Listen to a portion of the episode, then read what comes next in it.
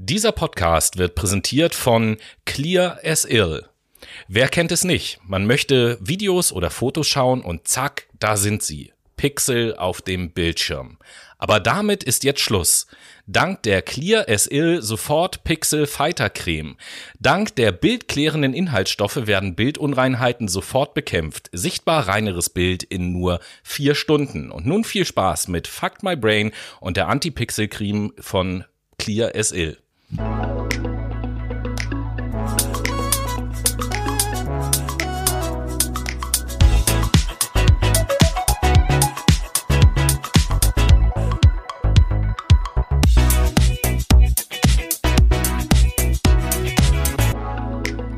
hallo liebe Menschen und herzlich willkommen zu Fact My Brain heute.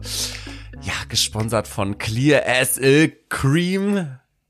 Klebst dir auf deinen Bildschirm. Geil, richtig gut. Ja, ich äh, hoffe, ihr hattet eine schöne Woche, nachdem jetzt so die ganzen Wahlen durch sind und jetzt die Sondierungsgespräche zwischen Grünen und FDP anfangen. Wird ja auch ein bisschen spannend, ne? Hoffe ich, dass ihr gut reingekommen seid und begrüße auf der anderen Seite des Tisches Tobi. Ja, moin, liebe Menschen und herzlich willkommen zu eurem äh, beliebten und erfolgreichsten Podcast aus Swasiland diese Woche. Swazi. Und äh, zu dem, was du gerade eben gesagt hast, da fiel mir irgendwie ganz spontan wieder dieser Ausspruch Qual der Wahl ein. Also das war ja wirklich eine Qual. Äh, gut, dass wir es äh, hinter uns haben und äh, harren wir mal der Dinge, die da kommen. Da gibt's bestimmt in unserer nächsten Monatsrückblick-Sendung auch das ein oder andere zu besprechen. Ich bin aber, gespannt, ob äh, Laschet zurücktreten muss. Ich muss ehrlich sagen. Ja, schauen wir mal, schauen wir mal. Ich bin gespannt. Ähm, aber heute haben wir erstmal ein ganz anderes Thema. Denn, genau. Noah, was ist denn heute für eine Sendung angesagt? Es ist ja wieder quasi die erste Sendung des Monats. Yes. Und das heißt nach alter Manier, dass wir uns heute wieder ein psychologisches Fach anschauen. Wir sind ja ein Psychologie-Podcast und mhm. dementsprechend wollen wir euch natürlich auch psychologischen Mehrwert bieten. Ja, wir und da möchte ich doch direkt mal, da möchte ich doch direkt du mal möchtest fragen. intervenieren. Nein, nicht intervenieren. Ich möchte dich fragen, wenn du schon äh, auf unsere Pod, äh, auf unsere Psychologie-Reihe anspielst. Ja. Was ist denn das Thema dieser äh, nächsten Psychologie-Reihe-Sendung der ja. heutigen? Wir äh, gehen heute so ein bisschen in ähm, das Wirtschaftliche tatsächlich rein mhm. und schauen uns heute die ABO-Psychologie, also Was die ist denn ABO? Arbeitsbetriebs- und Organisationspsychologie an. Das Sind, ist, liebe Leute, drei Fächer in einem sozusagen. Ja, ein, ein Triell in einem. Oh, nicht Triell, bitte. Ein Triell, okay. Dann ich habe doch Trielle gesehen in den letzten Ein Dreiklang nennen wir es. Oh. Ein Dreiklang. Ein das ist ein schöneres Dreiklang. Wort. Genau, richtig. Ja, also äh, ABO grundsätzlich besteht äh, ja heutzutage die ABO gar nicht mehr so wirklich um ehrlich zu sein, eher mhm. Arbeits- und Organisationspsychologie. Aha. Und heute wird ja äh, tatsächlich die Betriebspsychologie ein bisschen ausgeklammert, findet sich in der Wirtschaftspsychologie vermehrt wieder und ist da verknüpft mit der Personalpsychologie. Ich kenne mich da aus, weil ich da meine Vertiefung, meine Vertiefung drin habe in äh, Personal. Ah ja, du studierst ja Wirtschaftspsychologie auch, ja, das wissen das ja noch nicht wusste, ne? ja, ja aber sei. wenn, wenn du damit schon anfängst, ja. so ein bisschen zu erklären, dann kann Arbeit, ja Betrieb, Organisation und bla, dann erklär das doch vielleicht mal so ein bisschen über, du hast so Definitionen mitgebracht. Ja, genau, richtig. Da hätte ich jetzt tatsächlich äh, rübergeleitet. Ähm, Dafür wie hast schon, du doch mich. Ja, super, Tobi. Ich danke dir herzlich. Das ist immer so eine schöne Dynamik hier in unserem äh, Qualitätszirkel am Mikrofon quasi. Mm, Qualitätszirkel ne? Der Qualität, eine gruppendynamische Methode. Genau. Ähm, ja, wir schauen uns als erstes vielleicht mal die Arbeitspsychologie an, ne? das große A in diesem Akronym. Und die Arbeitspsychologie, ihr kennt das ja schon generell aus der Psychologie, es geht immer um Beschreiben und Erklären. Und hier beschreibt dieses Fach und erklärt, dass das arbeitsbezogene Erleben und Verhalten von Personen, also Menschen schlussendlich in Organisationen, also in Unternehmen, in Firmen, in GmbHs, in Kommanditgesellschaften, alles was ihr wollt, so quasi. Ähm, und der Übergang, das habe ich nämlich vorhin gemeint, der Übergang von der Arbeits- hin zur Organisationspsychologie ist tatsächlich vom Gegenstand eher fließend. Deswegen habe ich euch nochmal eine ähm, ja, Konkretisierung mitgebracht, nämlich im Zentrum der Arbeitspsychologie stehen vor allen Dingen die Anpassung der Arbeit an den Menschen. Also wie kann Arbeit besser für den Menschen gemacht werden? Ähm, möglich wird dies vor allen Dingen, und jetzt kommen wir so ein bisschen zu den Instrumenten, durch Arbeitsanalysen, durch äh, die Handlungsregulation im Tätigkeitsvollzug. Also wie kann meine persönliche Handlung reguliert werden, wenn ich zum Beispiel an einer Maschine stehe ähm, und irgendwelche Sachen auspresse aus Metall. Sowas zum Beispiel wird dann hinterfragt. Fragen der Arbeitsmotivation und Arbeitszufriedenheit stehen tatsächlich im Zentrum und Fokus, weil wenn wir nicht motiviert sind und keinen Bock auf die Arbeit haben, gehen wir auch ungern zur Arbeit. Das ist ja schlussendlich ein wenig logisch. Und ähm, Möglichkeiten der Arbeitsplatzgestaltung sowie Fragen der Reduktion von Belastung stehen am Vordergrund. Also warum habe ich zum Beispiel einen höhenverstellbaren Tisch bei mir im Büro stehen? Genau, damit keine äh, physiologische Belastung auf meinen Körper ausgeübt wird und ich so ein bisschen im Stehen Entlastung habe. Also halt. Arbeitsplatzergonomie ist da auch ein Thema. Ja, unter anderem. Ne? Das mhm. ist halt so ein, so ein kleineres Thema in diesem riesigen Komplex. Man schaut da auch ganz viel in Richtung Work-Life-Balance, weil heutzutage dieses Always on Air im Vordergrund steht. Ne? Wir sind immer erreichbar für unsere Arbeitskollegen, sei es über WhatsApp, Telegram, Teams, äh, per Webmail-App, die wir auf unserem Handy haben. Du kennst das vermutlich selber. Die schreibt dann abends ein Arbeitskollege, ah, kannst du nicht vielleicht morgen einspringen? Ich bin krank und du denkst dir, Junge, ich habe Feierabend, so was ist denn mit dir? Ja, das kenne ich und ich wundere mich manchmal, um was für fantasievolle Uhrzeiten äh, Leute noch äh, dienstliche E-Mails schreiben.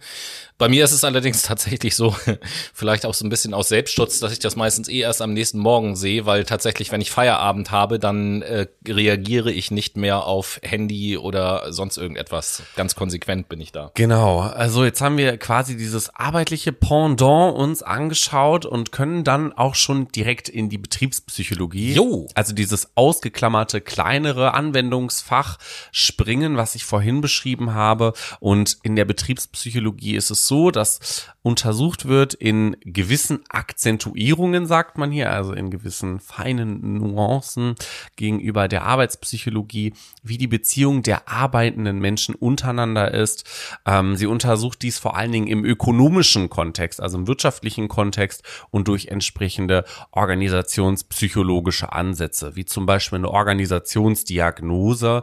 Ähm, das können wir irgendwann mal später definieren, wenn wir vielleicht noch mal so eine Psychologiesendung machen, weil das würde den Rahmen echt sprengen. Das ist viel, was man da macht. Und ähm, um noch mal so ein bisschen konkreter oder ein bisschen erklärender reinzugehen, die Betriebspsychologie stellt daher eine Teildisziplin der Wirtschaftspsychologie dar. Ne? Ich habe es vorhin schon beschrieben, das ist ja Vertiefungsfach von mir gewesen. Mittlerweile wird, ähm, siedelt sich das halt in der Wirtschaftspsychologie an und nicht mehr im klaren universitären Studium der Psychologie und dann hat man da ABO-Psychologie, sondern heutzutage ist es nur noch in Arbeits- und Organisationspsychologie. Ja, also wenn man so im Internet nachguckt, da findet man häufig noch dieses ABO, aber in meinem Studium beispielsweise, ähm, da war, ich habe jetzt mal in meine Lehrbücher wieder reingeguckt, mhm. ich habe halt ein Lehrbuch für Arbeitspsychologie und ein Lehrbuch für Organisationspsychologie. Ja. So Betriebspsychologie spielt da im Prinzip keine Rolle, weil, das habt ihr ja an Noahs Ausführung auch schon gehört, es gibt auch zwischen diesen drei Fächern Überschneidungen auf jeden Fall. Das lässt sich gar nicht so ganz sauber trennen. Genau. Und äh, ja,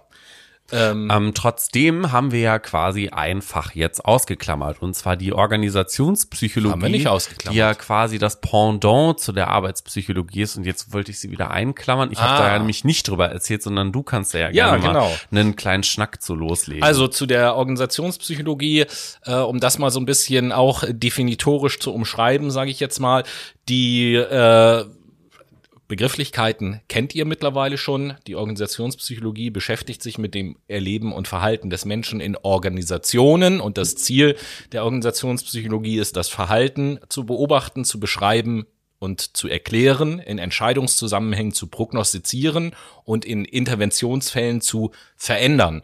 Und um es ein kleines bisschen greifbarer zu machen, einfach mal so ein paar Stichworte, mit was für Themenbereichen sich in der Organisationspsychologie auseinandergesetzt wird. Mhm. Das ist zum Beispiel ähm, der Bereich Personalauswahl, der Bereich Führung, der Bereich Organisationskultur, Arbeitszufriedenheit, Kommunikation in Organisation, Fluktuation und ähnliche Themen. Und so wie ihr das von den Psychologie-Sendungen schon kennt, wir haben halt in der heutigen Sendung vor, ähm, aus den beiden Bereichen, auf die haben wir uns verständigt, Arbeits- und Organisationspsychologie, euch einfach mal ein paar Themen haben wir da rausgepickt, die wir euch einfach mal kurz vorstellen wollen, damit ihr so einen Eindruck bekommt, mit was für Themen mit was für Modellen, mit was für Fragestellungen beschäftigen sich oder beschäftigt sich dieses Fach.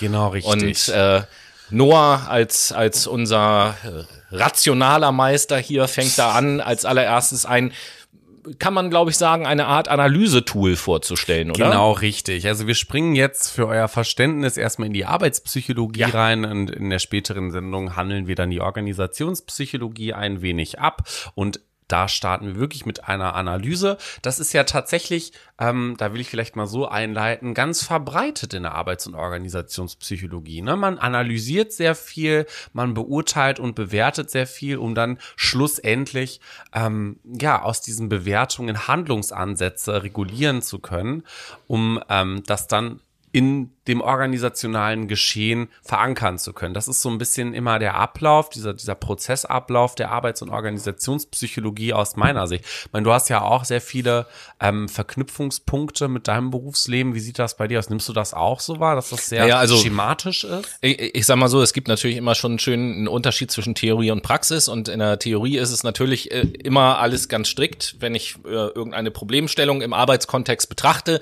dann muss natürlich erstmal analysiert werden, dann mhm. wird gegebenenfalls interveniert und zum Schluss evaluiert. Mhm. So, das sind so die, die, die, drei ganz klassischen Schritte.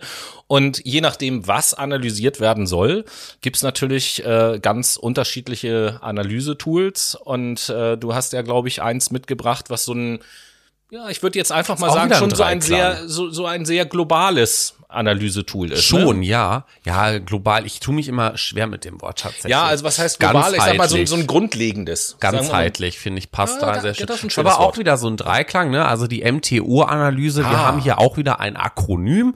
Ähm, vielleicht fangen wir erstmal so an. Die MTO-Analyse ist eine ganzheitliche Betriebsanalyse. Kurz, äh, äh, kurz, äh, kurze Zeit zum Mitraten, liebe ja. Brainies. MTO-Analyse. Wofür könnte MTO stehen? Na, seid ihr drauf gekommen? Wenn nicht, dann wird Noah das gleich erklären. Genau. M steht für Mensch, T für Technik und O für Organisation. Genau. Diese Analyse wird also unter Berücksichtigung dieser drei Säulen getätigt. Und mit der MTO-Analyse wird hier ein Top-Down-Ansatz verfolgt. Für Was alle, ist denn ein Top-Down? Top das ist Englisch und steht für von oben nach unten. Ah. Es gibt auch Bottom-up Ansätze, also von unten. Das ist dann nach oben. mehr in der Szene so ein Begriff, ne? Äh, ja, genau. genau, in der Gay-Szene ist das auch ein Begriff. Das stimmt schon, Tobi. Aber wir sprechen jetzt hier ja über Wirtschaft und da geht man gerne von diesen hierarchischen Grundsätzen ja. aus, dass das von oben nach unten abgehandelt wird. Und ähm, dieser Top-Down-Ansatz wird verfolgt, da die Ergebnisse aus dieser Analyse der höheren Ebene auf die niedrige Ebene einwirken.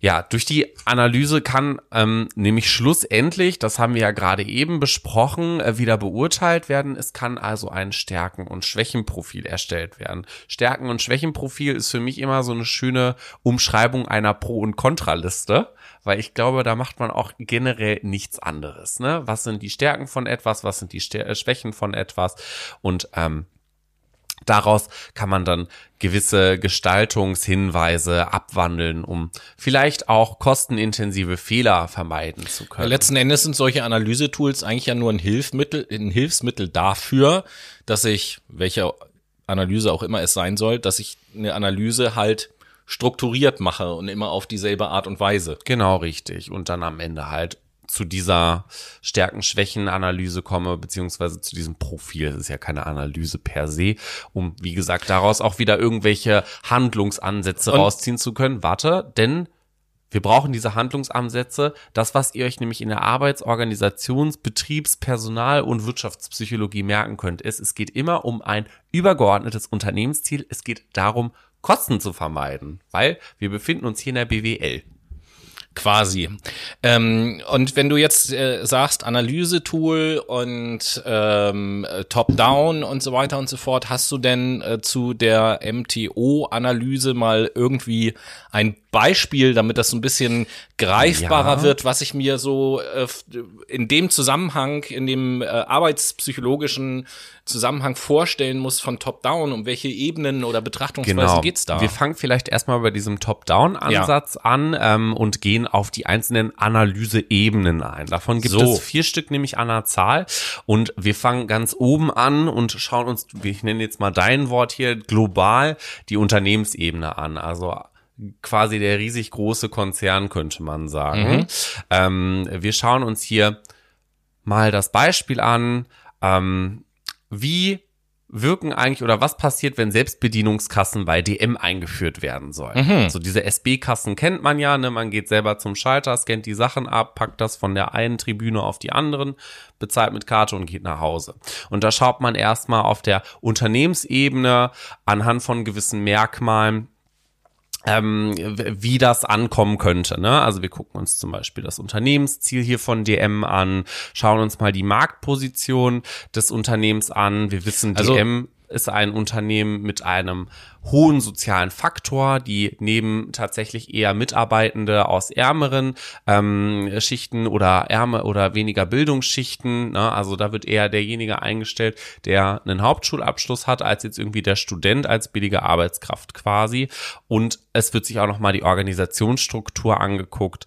Ähm, nämlich dass DM zum Beispiel eine hohe Servicequalität hat. Also ich gehe ähm, zu der jeweiligen ähm, Dame auf der, weiß ich nicht, in der, in der Schminkabteilung zum Beispiel und sagt, ah, ich suche das und das und dann geht die mit dir dahin und zeigt dir das, anstatt zu sagen, ja, geradeaus, einmal einen Gang ja, rechts und, ich, ne? Ich will dich ungern unterbrechen, aber ja. was hat das jetzt mit äh, Selbstbedienungskassen und MTO-Analyse zu tun, zu welcher Dame ich da gehe? Grundsätzlich sind das Merkmale, die da in diese ja, Analyse mit einbezogen werden. Das ist immer sehr kleinteilig. Wir, wir waren jetzt gerade auf der Unternehmensebene. Ja. Das heißt, nur damit ich das richtig genau. verstehe, was du gerade erklärt hast. Das heißt, in dem ersten Schritt, in dieser ersten Ebene wird wird also erstmal geguckt, Selbstbedienungskassen werden eingeführt. Genau. Was macht das oder was hat das für einen Einfluss auf das Ziel, was ich als Unternehmen erreichen möchte? Genau, richtig. Okay, verstanden. Richtig. Meine hohe Sozialität wird die vielleicht in Frage gestellt, weil ich weniger Leute beschäftige.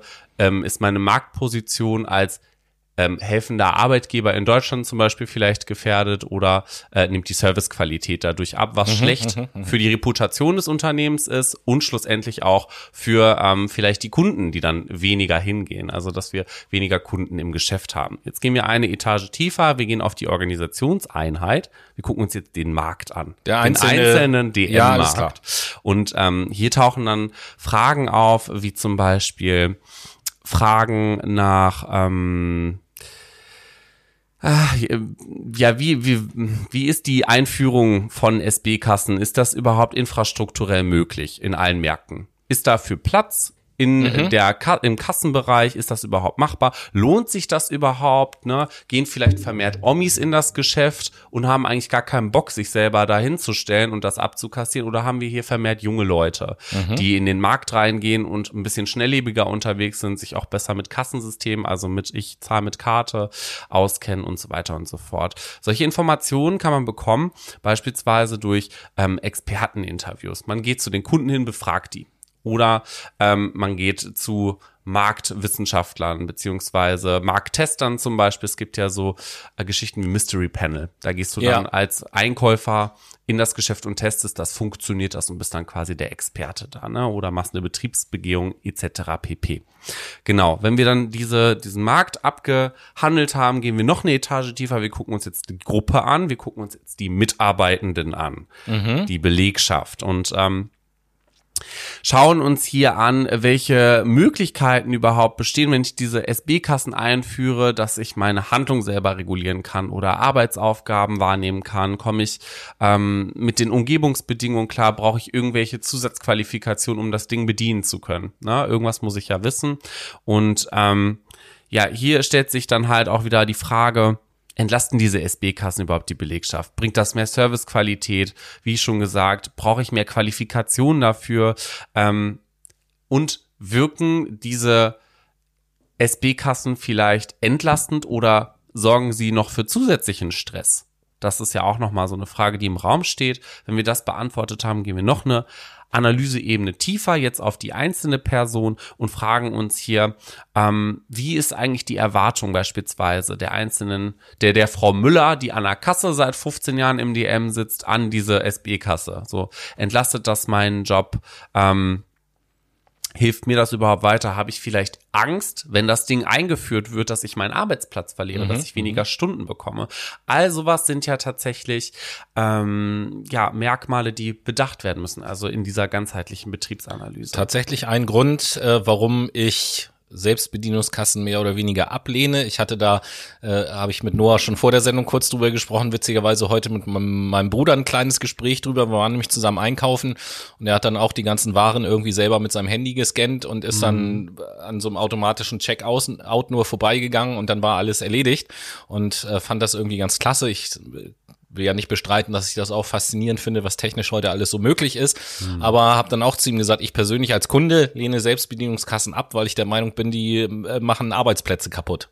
So. Ja. Aber das, das, das hat jetzt mit der Arbeitspsychologie genau, erstmal nichts richtig. zu tun, das sondern das ist meine persönliche Meinung einfach. Ja, das, das könnte man tatsächlich dann irgendwie äh, volkswirtschaftlich äh, ein bisschen analysieren und betrachten und gucken, wie wirkt sich das zum Beispiel auf äh, die Arbeitszufriedenheit aus, ne? wenn sowas eingeführt wird. Ja, aber ich sag, sag mal, die Schnittmenge ist ja bei dem Punkt, was du eben gerade auch gesagt hast, ne? dass wenn ich mir die einzelne Person im Betrieb angucke, wie ist das, kriege ich noch so viele Stunden, ist mein Job in Gefahr und das hast du ja eben gerade angeführt. Ne? Ganz genau richtig. So, und wenn wir jetzt quasi diese vier Analyseebenen, die Unternehmensebene, Organisationseinheit, Gruppe und dann schlussendlich die einzelne Person, also von oben nach unten gegangen sind, sind, haben wir ja super viele Informationen, die wir erhoben haben. Die müssen wir dann erstmal ein bisschen verarbeiten und extrahieren, gucken, welche Infos sind super wichtig für uns, welche sind vielleicht, können vernachlässigt werden und daraus können wir dann dieses Stärken-Schwächen-Profil erzeugen, um dann zu sagen, vielleicht sollten wir diese Dinge einführen in einzelnen Märkten, vielleicht nur in Großstädten, da wo halt viel fluktuierender Verkehr ist, also wo viele Kunden rein und raus in das Geschäft gehen und vielleicht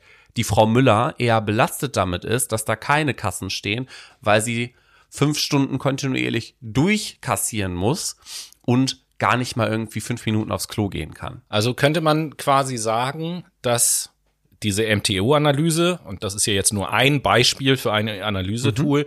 dass das sozusagen etwas ist, was uns äh, im Ergebnis ähm, dem Konzern oder wem auch immer quasi eine Entscheidungshilfe geben soll, äh, führe ich das jetzt die Selbstscan-Kassen großflächig ein oder lasse ich das bleiben? Genau. Um jetzt ganz einfach richtig. Ne? Also wir wollen Informationen erheben, das haben wir ja gemacht durch diese Analyse. Dann wieder dieses, bringt mir das was oder bringt mir mhm. das nichts? Und dann kann ich sagen, ja, es bringt was oder es bringt nichts und dann kann ich eine gewisse Handlung daraus regulieren, beziehungsweise Handlungshinweise.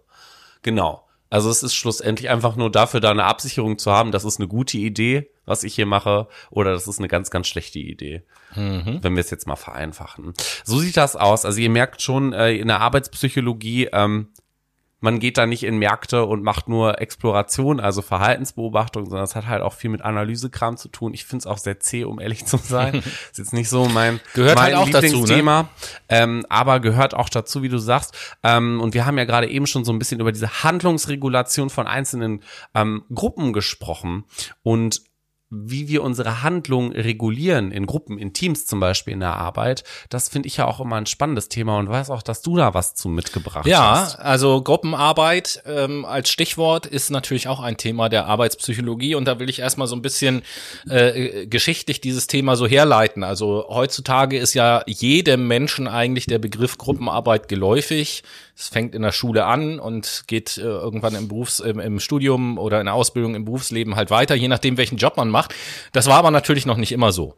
Also ähm, tatsächlich dieses Phänomen der Gruppenarbeit, vor allen Dingen innerhalb der Arbeitspsychologie, ist so eine Geschichte, die so ein bisschen aus der Automobilindustrie tatsächlich kommt. Mhm. Und äh, da kommen wir äh, geschichtlich ursprünglich her aus einem Bereich, der sich Fordismus nennt. Äh, wir wissen ja alle, dass äh, Ford damals ähm, das erste Unternehmen sozusagen war, das am Fließband etwas produziert hat. Genau. Noch weit entfernt von Gruppenarbeit. Und natürlich hat man sich damals dann schon Gedanken gemacht, wie kann ich die äh, Effektivität von meinen Arbeitskräften halt irgendwie noch steigern. Und ähm, man hat halt auch irgendwann festgestellt, dass so eine Fließbandarbeit immer die ganze Zeit dasselbe zu machen, den ganzen Tag irgendwann auch ermüdend ist und die Arbeitsleistung halt nachlässt. Und dann hat man sich überlegt, was kann ich eben halt tun, um äh, dem vorzubeugen? Und dann kam aus Asien tatsächlich, Toyota hat damit angefangen, vor, mhm. keine Ahnung wann, die haben eben halt Gruppenarbeit eingeführt, so dass man sich innerhalb der Gruppe mit seinen Arbeitstätigkeiten auch mal ein bisschen abwechseln kann. Und irgendwann wurde Gruppenarbeit, das war so Ende der 60er, Anfang der 70er Jahre, so, so richtig populär. Also äh, zum Beispiel zwischen, zwischen den Jahren 1967 und 1972 hat es insgesamt circa 3400 wissenschaftliche Publikationen zum Thema Gruppenarbeit äh, bei der Arbeit gegeben, so.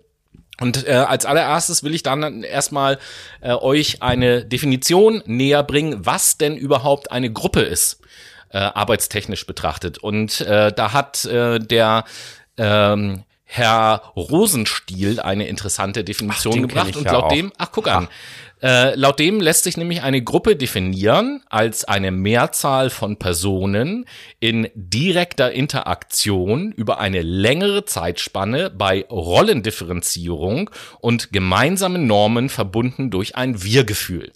Das ist nach Rosenstiel die Definition von einer Gruppe. Ja, es sind noch so zwei Definitionsmerkmale, die ich jetzt ergänzen könnte. Na? Die einzelnen Gruppenmitglieder beeinflussen sich gegenseitig und einzelne Gruppenmitglieder können auch auf die Gesamtgruppe Einfluss nehmen. Hm. Das ist jetzt auch nochmal, das habe ich jetzt also so klugscheißer wissen, weil ich das ja, gerade auswendig lernen muss. Alles gut, Boah. alles gut.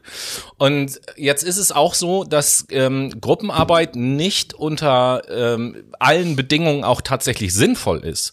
Und äh, da hat ähm, bereits, jetzt muss ich gerade mal gucken, in welchem Jahr das war. Da hat äh, bereits ähm, in den 50er Jahren und auch nochmal in den 80er Jahren der Herr Levin hat äh, da nämlich dazu gesagt, Kocht. die Genau, der, das Kürtchen.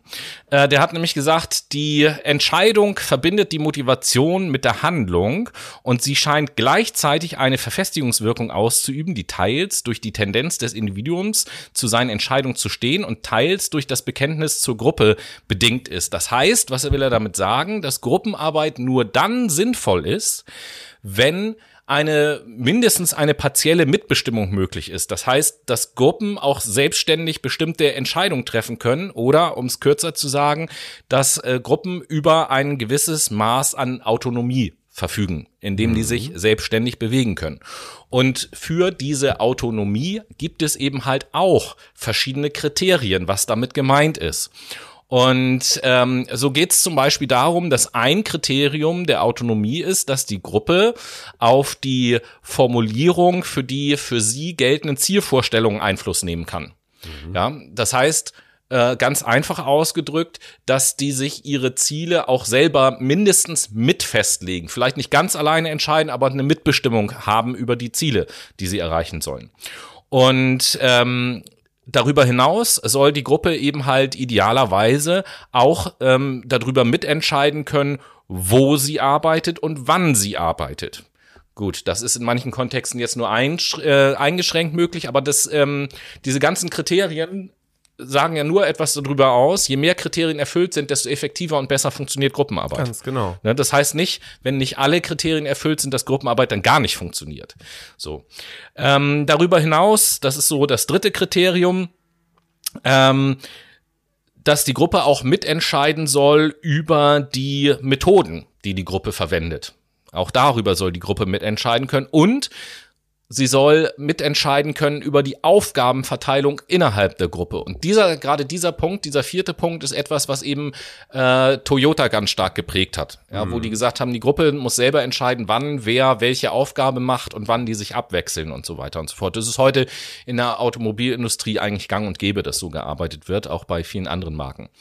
Ähm, dann soll die Gruppe auch über die Mitgliedschaft entscheiden. Das heißt, die Gruppe muss selber entscheiden, wer kommt neu in die Gruppe rein oder wer muss die Gruppe verlassen lassen. Mhm. Äh, das heißt, äh, wenn beispielsweise neue Mitarbeiter eingestellt werden sollen, die in die Gruppe äh, mit reinkommen, dann so, hat die Gruppe da ein Mitspracherecht, ob der Mitarbeiter denn zur Gruppe passt, sozusagen.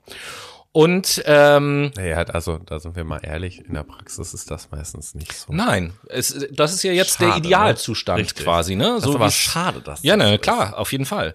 Und äh, die entscheidet, die soll auch idealerweise entscheiden über bestimmte Aspekte der Führung. Also brauchen die überhaupt eine Führungskraft? Und wenn ja, wer soll diese Führungskraft sein? Auch darüber soll idealerweise die Gruppe selber entscheiden.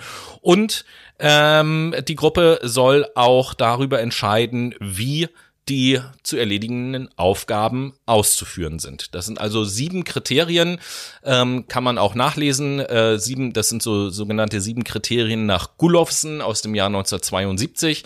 Der hat das mal irgendwie untersucht und festgelegt. Und äh, idealerweise sind diese sieben Kriterien zu erfüllen. Und ihr könnt ja selber für euch auch mal entscheiden in euren Arbeitstätigkeiten, wenn es da Gruppenarbeiten gibt, wie viele von diesen Kriterien tatsächlich äh, erfüllt sind oder erfüllt werden. Also nimmt Stift und Zettel in die Hand und äh, ihr könnt ja mal eine Runde einfach mal mitschreiben und äh, überprüft das mal im Sinne der Exploration bei euch auf der Arbeit. Könnt ihr mal selber so eine Analyse starten. Ja, und ich äh, schlage vor, ich schlage vor, dass wir an dieser Stelle einfach mal eine äh, musikalische Analyse starten und äh, ihr die Late Machado Playlist exploriert. Ja, da bin ich dabei. Aber Tobi, wo findet man denn die Late Machado Playlist?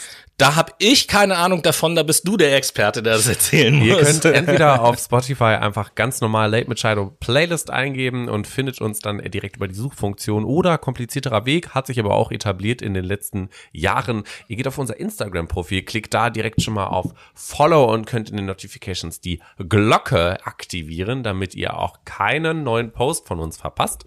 Und geht dann in den Highlights einfach auf den Ordner äh, Playlist und wichtige Links und klickt oben links auf Playlist öffnen und dann seid ihr auch schon bei uns und könnt unserer Late Machado Playlist folgen und findet dort jede Woche vier neue Songs extra für euch. Wundervoll.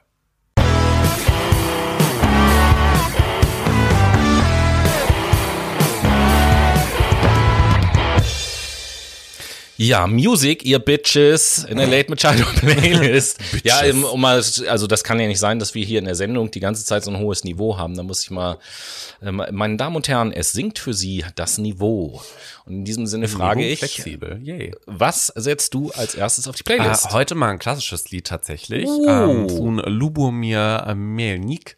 Der Song Son of Parasol, den habe ich nämlich gestern noch mal in dem Film Call Me By Your Name gesehen. Ähm, auch ein toller Film, kann ich nur weiterempfehlen. Und äh, ja, daher ist das. Ich überlege gerade, äh, hat nicht der äh, Hauptdarsteller in dem Film ja. Dune, okay, alles klar. Timothy Chalamet oder Timothy Chalamet? Ja, genau. Alles klar, alles der klar. Der kleine hotte Twink, den meinst du? Ja. Er ist ein kleiner, der ist schon sweet, muss ich schon sagen. Ähm, Tobi, was setzt Thema. du denn auf die Playlist? ich setze auf die Playlist. Ich habe äh, wieder zwei Lieder sind mir eingefallen, die tatsächlich mit dem Thema der Sendung zu tun haben. Arbeit und deswegen setze ich als erstes von der Band Jimmy Eat World das Lied Work auf die Playlist. Work. Und damit wollen wir uns auch weiter beschäftigen mit der Arbeit yes. und sind auch immer noch in der Arbeitspsychologie. Also wir haben nicht das Fachgebiet gewechselt, keine Sorge, ihr braucht euch nicht festhalten bei dieser stürmischen Fahrt durch die Arbeits- und Organisationspsychologie. Und gucken jetzt mal von der Analysetätigkeit in ein eher praktisches Feld. Wir schauen uns nämlich ähm, die Arbeitstätigkeit und die Persönlichkeitsentwicklung an. Und ihr wisst ja, Arbeit und Persönlichkeit, wenn das nicht matcht, entsteht ganz oft Unzufriedenheit und eine geringe Arbeitsmotivation. Wer hat schon Bock zur Arbeit zu gehen, wo man nichts lernt nach seinem eigenen Gefühl und irgendwie sich auch nicht mit identifizieren kann. Wahrscheinlich keiner, so geht's mir zumindest. Ich weiß nicht, wie es bei dir aussieht, Tobi. Stupide Arbeit, ist das dein Ding? Überhaupt nicht. Überhaupt gar nicht. Ich glaube, das kann man auch auf den Großteil der Menschheit übertragen, denn Arbeit ist natürlich ein wichtiger Bestandteil unseres Lebens. Wir verbringen nämlich ungefähr 60 Prozent unserer wachen Zeit mit arbeiten. Und daher entwickeln wir uns auch auf der Arbeit und unsere Persönlichkeit entwickelt sich dort auch sehr weiter. Und das natürlich grundlegend dadurch, welche Arbeitstätigkeit wir ausführen. Ob wir Kellner sind und irgendwie lernen müssen, kommunikativer zu werden, ob wir Finanzbuchhalter sind und dadurch unsere Analyseebene irgendwie stärken können oder ob wir vielleicht Handwerker sind und dadurch unsere motorischen Fähigkeiten ein wenig weiterentwickeln. Alles verläuft unter Persönlichkeitsentwicklung. Aber Arbeit ist ja auch bekanntermaßen ein soziales Phänomen. Wir Menschen bestehen ja nicht nur aus Fleisch und Knochen, sondern auch aus einem Gehirn und einer Psyche und einer Seele, könnte man sagen. Und somit wirkt sich auch Arbeit psychosozial auf uns aus. Und wie die Arbeit sich psychosozial in ihren einzelnen Funktionen auf uns auswirkt, das erklären Semmer und Udries aus dem Jahre 1993 ganz gut. Semmer und Udries haben sich, wie schon erwähnt, mit den psychosozialen Funktionen der Erwerbstätigkeit beschäftigt und schauen sich hier fünf Komponenten an. Einmal die Aktivität und Kompetenz, die Zeitstrukturierung, die Kooperation und der Kontakt die soziale Anerkennung und die persönliche Identität. Und wir wollen uns das jetzt einfach mal Schritt für Schritt anschauen und beginnen ganz stupide mit der Aktivität und Kompetenz. Die Aktivität, die mich mit Arbeit verbunden ist, ist eine wichtige Vorbedingung für die Entwicklung von Qualifikationen. Nämlich in der Bewältigung der Arbeitsaufgabe, die wir da auf der Arbeit absolvieren, erwerben wir gewisse Fähigkeiten und Kenntnisse. Zugleich aber auch das Wissen um diese Fähigkeiten und Kenntnisse, also ein Gefühl von Handlungskompetenz. Also wir merken, wir haben hier eine Handlungskompetenz entwickelt durch die Arbeit, die wir langfristig durchführen. Wir wissen, was wir dort tun und wir werden damit, ja, wir werden aktiviert. Wir haben Bock auf die Arbeit, könnte man leicht runterbrechen. Idealerweise zumindest. Da wäre schön, ne? Leider Gottes ist es auch wieder in der Praxis nicht immer so, ne? Ich musste auch äh, mal irgendwie drei Monate an der Kasse beim Real sitzen. Das hat mir auch nicht so viel Spaß gemacht, um meinen Lebensunterhalt zu sichern, aber das ist ja schon eine ganze Weile her, Job. aber tatsächlich erinnere ich mich daran noch sehr gut, weil ich weiß, dass wir sehr häufig, wenn du Feierabend hattest und auf dem Weg nach Hause warst, telefoniert haben, weil du dich einfach auskotzen musstest, wie scheiße ja, das heute wieder bei der Arbeit war. Ich bin dir da auch sehr dankbar dankbar für, dass du mir dazu gehört hast. Das ist, du hast mich da sehr gut verstanden. Wir springen mal in die zweite Ebene, in die Zeitstrukturierung ein, denn die Arbeit strukturiert unseren Tageswochen und Jahresablauf ja eigentlich die gesamte Lebensplanung, könnte man sagen, oder? Äh, ja, klar. Also ich meine, um um es jetzt mal ganz einfach so auszudrücken, die meisten Leute, wenn ich jetzt mal vom acht Stunden Arbeitstag äh, Alltag ausgehe, die meisten Leute von uns verbringen mehr Zeit bei der Arbeit als mit der Familie zum Beispiel. Ne? Wenn man sich so einen 24-Stunden-Tag anguckt und mal davon ausgeht, dass man im Schnitt, was weiß ich, sieben Stunden schläft, ja, dann bleiben, wenn ich richtig gerechnet habe, noch 17 Stunden übrig. Wenn man acht Stunden äh, arbeitet, dann bleiben auf einmal nur noch neun Stunden übrig. Wenn ich dann vielleicht noch eine Stunde abrechne, was den Arbeitsweg angeht, mhm. sind es eben halt nur noch acht Stunden, die vom Tag übrig bleiben. Und da habe ich noch so ein paar Dinge zu erledigen, die einkaufen, wo auch nochmal ein, einkaufen, auf Toilette gehen, was weiß ich was, wo auch nochmal zwei bis drei Stunden Halbe insgesamt. Stunde Schiss am Tag. Ne? so, und dann bleiben nicht mehr vier Stunden, viele Stunden übrig. Also äh, mit unseren Arbeitskollegen verbringen wir zum Beispiel auch mehr Zeit als mit vielen anderen Menschen. So ist es nämlich. Und das zeigt sich auch nicht nur zuletzt darin, dass viele zeitbezogene Begriffe wie zum Beispiel Freizeit, Urlaub oder Rente nur in ihrem Bezug zur Arbeit definierbar sind. Also ihr merkt, Arbeit nimmt einen Großteil unserer Zeit ein, grob geschätzt 60 Prozent. Gleich, gleichzeitig, äh, ein bisschen ein philosophischer Gedanke jetzt, gleichzeitig ist das ja äh, schon auf eine Art und Weise ein Luxusproblem, denn bei den Menschen früher, vor ein paar hundert Jahren, äh, ist Arbeit das, was wir heute Leben nennen. Ja, so. Genau, das ist, das ist eigentlich schon traurig, könnte man sagen. Also ich würde das sagen. Ich finde das schon manchmal sehr traurig.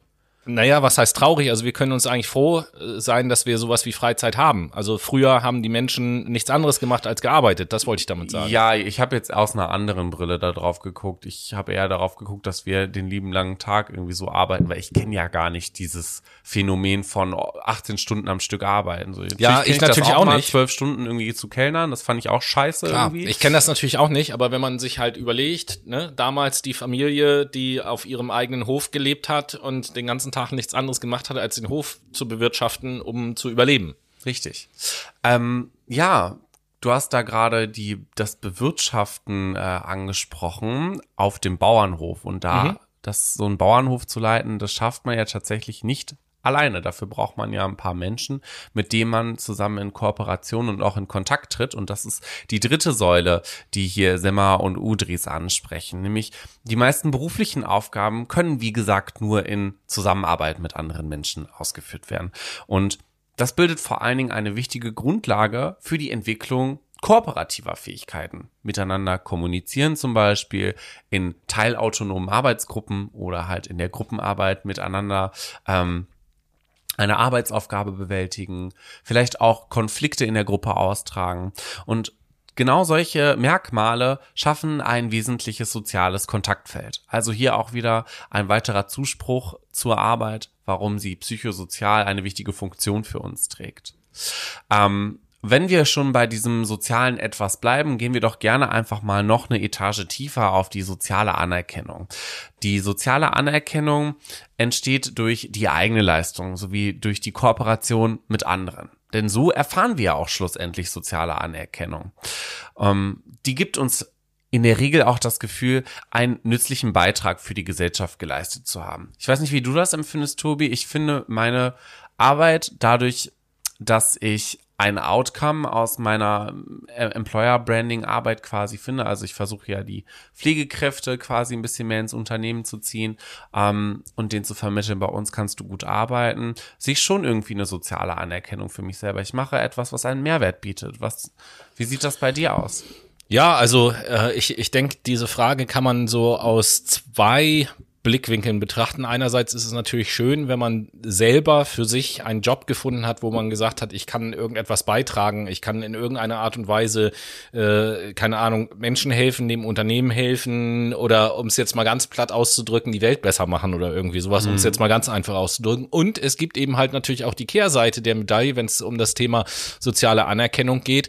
Ähm, wenn ich mir jetzt natürlich vorstelle, keinen Job zu haben, dann weiß ich, dass das ja auch auf, äh, unter Umständen sozial geächtet ist, ne? wenn man mit Leuten zusammensitzt und ach, was machst du so beruflich? Oh, ich bin arbeitslos. So, da mhm. fühlt man sich in der Regel nicht gut dabei, das zu sagen. Dann hat man lieber sogar einen Scheißjob, aber man hat einen Job und kann wenigstens sagen, ja, ich mache das und das. Ja. Und dann sagen andere, oh, ah ja, cool. Und das ist ja auch schon eine Form von sozialer Anerkennung. Total. Also wir sehen hier nicht nur die Anerkennung im sozialen Sinn dadurch, was ich für ein Outcome produziere, sondern auch durch die Kollegen, Freunde und ähnliches. Also auch wieder eine ganz wichtige Säule, wenn wir über diese psychosozialen Faktoren oder Funktionen von Arbeit sprechen. Dann kommen wir aber auch schon zum letzten Punkt, das ist nämlich die persönliche Identität. Wir definieren uns nämlich auch gerne über diese Berufsrolle, die wir einnehmen und die Arbeitsaufgaben sowie die Erfahrungen oder notwendige Kenntnisse und Fähigkeiten, die wir auf der Arbeit lernen zu beherrschen bzw. zu besitzen.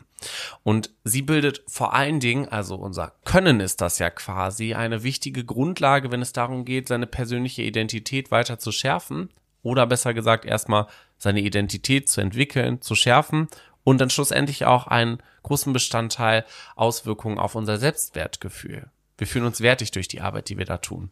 Es geht ja sogar so weit, dass man, wenn man sagt, äh, was machst du denn beruflich, dann äh, lautet die an unserem Beispiel jetzt, dann sagt man ja auch nicht, ich arbeite in den, im Bereich der Psychologie, sondern man sagt, ich bin Psychologe. Wir definieren uns Voll. also über das, was wir tun, obwohl wir das natürlich nicht sind, wenn man genau drüber nachdenkt. Ne? Mhm. Aber das ist so ja, so stark internalisiert haben wir das sozusagen. Ja, quasi. Wir ziehen uns diesen Mantel an und fühlen uns dann aber auch ganz anders. Das ist ja wieder dieses Selbstwertgefühl, was hier gerade von Semmer und Udris angesprochen wurde. Wenn ich sage, ich bin Wirtschaftspsychologe oder ich bin Student der Wirtschaftspsychologie, gibt mir das schon ein wertigeres Gefühl im Sinne meiner ja, Kompetenz, als wenn ich sage, ich habe ein Fachabitur im Sozialwesen. Ja, ja, durch die Formulierung wird eben halt auch deutlich, durch dieses Ich bin, du identifizier, identifizierst dich damit. Total. Und das ist auch eine schöne Sache. Also, ihr merkt, Arbeit ist wieder mal, oder was heißt wieder mal, Arbeit ist ein wichtiger Bestandteil in unserem Leben und wir können gar nicht aufhören, uns mit unserer Arbeit zu identifizieren, egal wie scheiße wir sie eigentlich auch finden. Ne? Wir tun ja etwas schlussendlich und fügen uns dann eine Rolle rein. Ähm, wie gut die am Ende uns tut, das ist ja auch immer so eine große Frage. Manchmal entsteht auch ein innerer Widerstand in uns, wenn wir beispielsweise berufliche Weiterentwicklungen oder Veränderungen entgegentreten. Und ähm, ich denke, da kennst du dich auch sehr gut mit aus, Tobi, oder? Ja, also äh, perfekte Überleitung. Veränderung ist das äh, nächste und letzte Thema aus der Arbeitspsychologie, dem wir uns widmen wollen. Und ähm, ja, mit dem Thema Veränderung im beruflichen Kontext ist das manchmal auch gar nicht so leicht. Viele von euch da draußen werden vielleicht auch schon die Erfahrung gemacht haben, dass Veränderungen, und da geht es jetzt nicht um den eigenen Jobwechsel unbedingt, sondern auch Veränderungen in einem Unternehmen oder irgendwie sowas, dass das manchmal echt schwierig ist. Mhm. Und man sich manchmal selber auch fragt, warum denn? Warum verändern wir die Sachen nicht? Und ähm, damit beschäftigt sich die Arbeitspsychologie natürlich auch mit der Frage, äh, warum wird etwas verändert oder nicht verändert, warum gibt es auch Widerstände gegen Veränderungen und so etwas. Und äh, da möchte ich erstmal ein Beispiel nehmen, was im ersten Moment äh, überhaupt gar nichts mit der Arbeitspsychologie zu tun hat, aber doch aufzeigt, wie bescheuert das teilweise ist, dass Veränderungen nicht stattfinden oftmals. Mhm. Und zwar äh, ist das Beispiel bezieht sich auf das, was wir fast alle kennen, auf die Computertastatur, die wir heute benutzen. Oh ja. Die sogenannte Querz-Tastatur. Ne, Querz ist dir auch ein Begriff, Keywords nicht nenne ich sie gerne, ja, aber. Okay, ne, oben links auf der Tastatur sind das eben halt die ersten sechs Buchstaben, die da stehen, ergeben eben halt das Wort Querz. Und ähm, man kann sich ja, wenn man so eine Tastatur sich anguckt, durchaus mal die Frage stellen, warum sind denn die Buchstaben genau so angeordnet, wie sie angeordnet sind? Aus heutiger Sicht hat das eigentlich überhaupt keinen Grund, aber es hatte mal tatsächlich einen ganz praktischen Grund. Nämlich, äh, in, als noch das Zeitalter der Schreibmaschine war, hatte das einen Grund. Da hat man nämlich die Tasten, die besonders häufig verwendet werden, möglichst weit voneinander entfernt gelegt, damit jeder, der noch eine Schreibmaschine kennt, weiß das. Da hat man eine Taste gedrückt und dann ist so ein Arm nach vorne geschlagen aufs Papier. Und äh, damit diese kleinen Arme sich nämlich nicht verhaken und verklemmen, hat man die Sachen, die besonders häufig verwendet werden, weit auseinandergelegt, um eben halt technische Probleme zu vermeiden. Mhm. Das spielt beim Computer heute ja überhaupt gar keine Rolle mehr, aber die Tastatur ist einfach genauso geblieben, obwohl man weiß, dass es rein von der Ergonomie her besser wäre, die Buchstaben anders anzuordnen. Man tut es aber nicht. So, weil das ist immer so gewesen und das wird so beibehalten, obwohl das überhaupt gar keinen Sinn mehr hatte. Und das zeigt, dass so ein bisschen hier wäre eine Veränderung gut, die aber überhaupt gar nicht stattfindet. Und ähnlich ist das in der Arbeitswelt auch. Und in der Arbeitswelt ähm, hat das zum Beispiel etwas mit Menschenbildern tatsächlich auch zu tun. Und mhm. ähm, da will ich mal eingehen. Und das ist so eine ganz berühmte Theorie aus der Arbeitspsychologie, die ich euch näher bringen möchte, nämlich die Theorie X und die Theorie Y heißt sie. Und ähm, die, das hat was mit Menschenbildern zu tun. Die Theorie X, die hat die Grundannahme, dass der Mensch eigentlich nicht arbeiten möchte. Und die Theorie Y hat die Annahme, der Mensch möchte arbeiten. Das Voll. sind so zwei Theorien, die sich ja, gegenüberstehen. Ich, ich und daraus, die gerade. Oh, ne? ich hab sie, ich hasse und, sie. Und mm. daraus ergeben sich auch bestimmte Dinge. Wenn wir uns zum Beispiel de, das Thema Führung angucken, nehme ich mal als ja. ein Beispiel. Wir sind ja jetzt gerade auch in einem Zeitalter, wo sich Führungsstile sehr stark verändern und so. Das ist ja auch gut so. Ähm, die Theorie X, wenn ich der anhänglich bin, und das war jahrelang die dominierende The Theorie, dann erfordert das einen gewissen äh, Führungsstil. Das heißt, äh, wenn ich der Theorie X folge, Menschen möchten eigentlich nicht arbeiten, dann bedeutet das, damit Menschen trotzdem arbeiten, brauche ich strenge Vorschriften und die müssen auch streng kontrolliert werden, dass sie eingehalten werden. Mhm. So, das war die logische Folge. Wenn man sich anguckt, was das bewirkt, das bewirkt, das wissen wir heute, wir haben gerade vorhin bei den Arbeitsgruppen das gesehen, man braucht Autonomie, ja. das bewirkt ein passives Arbeitsverhalten, so ein Führungsstil beispielsweise. Das wiederum führt dazu, dass die einzelnen Mitarbeiter keine Initiative zeigen und auch, ähm, ja, verantwortungsscheu sind und das wiederum bestätigt die Theorie X. Ja, da sieht jemand also, ja, wenn ich das nicht machen würde, dann würden die ja gar nichts tun. Ist ja vollkommen logisch. Yeah. So. Das ist so ein, ja, der sogenannte Teufelskreis der Theorie X. Und äh, wenn man sich das halt anguckt, dann ist ja klar, dass ich sage so, ähm, ich führe da keine Veränderung herbei, weil mir ja ständig bestätigt wird, dass das, wie es jetzt gerade läuft, genau so sein muss. Also das heißt, die, die Erkenntnis, dass es einen Veränderungsbedarf gibt, ist da überhaupt gar nicht da. Und äh, auf der anderen Seite, wenn ich mir jetzt äh, die Theorie Y da nochmal gegenüberstelle, äh, da ist es eben halt so, der Mensch möchte arbeiten, daraus folgt, dass ich dem Menschen Handlungsspielraum gewähre, dass er Selbstkontrolle hat über das, was er tut. Und das ermöglicht dem Menschen wirklich engagiert zu sein, auch bei der Arbeit und führt dazu, dass Mitarbeiter initiativ sind, Verantwortung gerne übernehmen und ähm, ja, sich selbst eben halt einbringen. Und das wiederum kann diese Theorie Y dann halt auch verstärken. Ja, das ist sozusagen die verstärkende Wirkung der mhm. Theorie Y, so heißt das.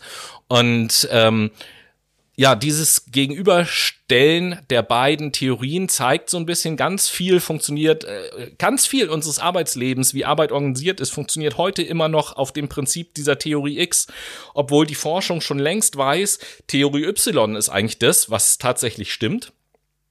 Und trotzdem in der Arbeit machen Menschen, machen Entscheider, die eine Veränderung einleiten können, immer wieder diese Erfahrung, Theorie X wird bestätigt. Eigentlich ist das fast wie eine, so eine selbsterfüllende Prophezeiung, könnte man sagen. Total. Ähm, und äh, das ist der Knackpunkt, warum äh, viele Veränderungen überhaupt gar nicht stattfinden, weil das, was jetzt der Status quo sozusagen immer wieder bestätigt wird, ja, funktioniert doch. Ihr kennt ja auch alle den Satz, so, ja, das haben wir die letzten 20 Jahre so gemacht, warum hat doch immer wunderbar funktioniert. Verändern, das bringt doch nur ja, Konflikte. Vielleicht, weil sich die Umwelt Welt verändert hat, vielleicht weil die Erkenntnisse sich verändert haben, aber, aber sie sind halt nicht erfahrbar. Zum Glück größere Konzerne, ja. Ne, ja, so langsam, das geht so langsam los. Nicht weiterfahren können, weil es einfach nicht sich gut positiv in dem Fall auf die Bilanzen auswirkt. Das ist es ja auch. Hohe Fluktuationen, das haben ja zum Glück Wirtschaftspsychologen oder Arbeits- und Organisationspsychologen gut in Unternehmen verankert. Deswegen gibt's ja auch diesen Anstoß. Scheiße, wenn ich so weitermache, dann lasse ich meine Mitarbeiter ausbrennen, sie haben eine geringe Arbeitsmotivation,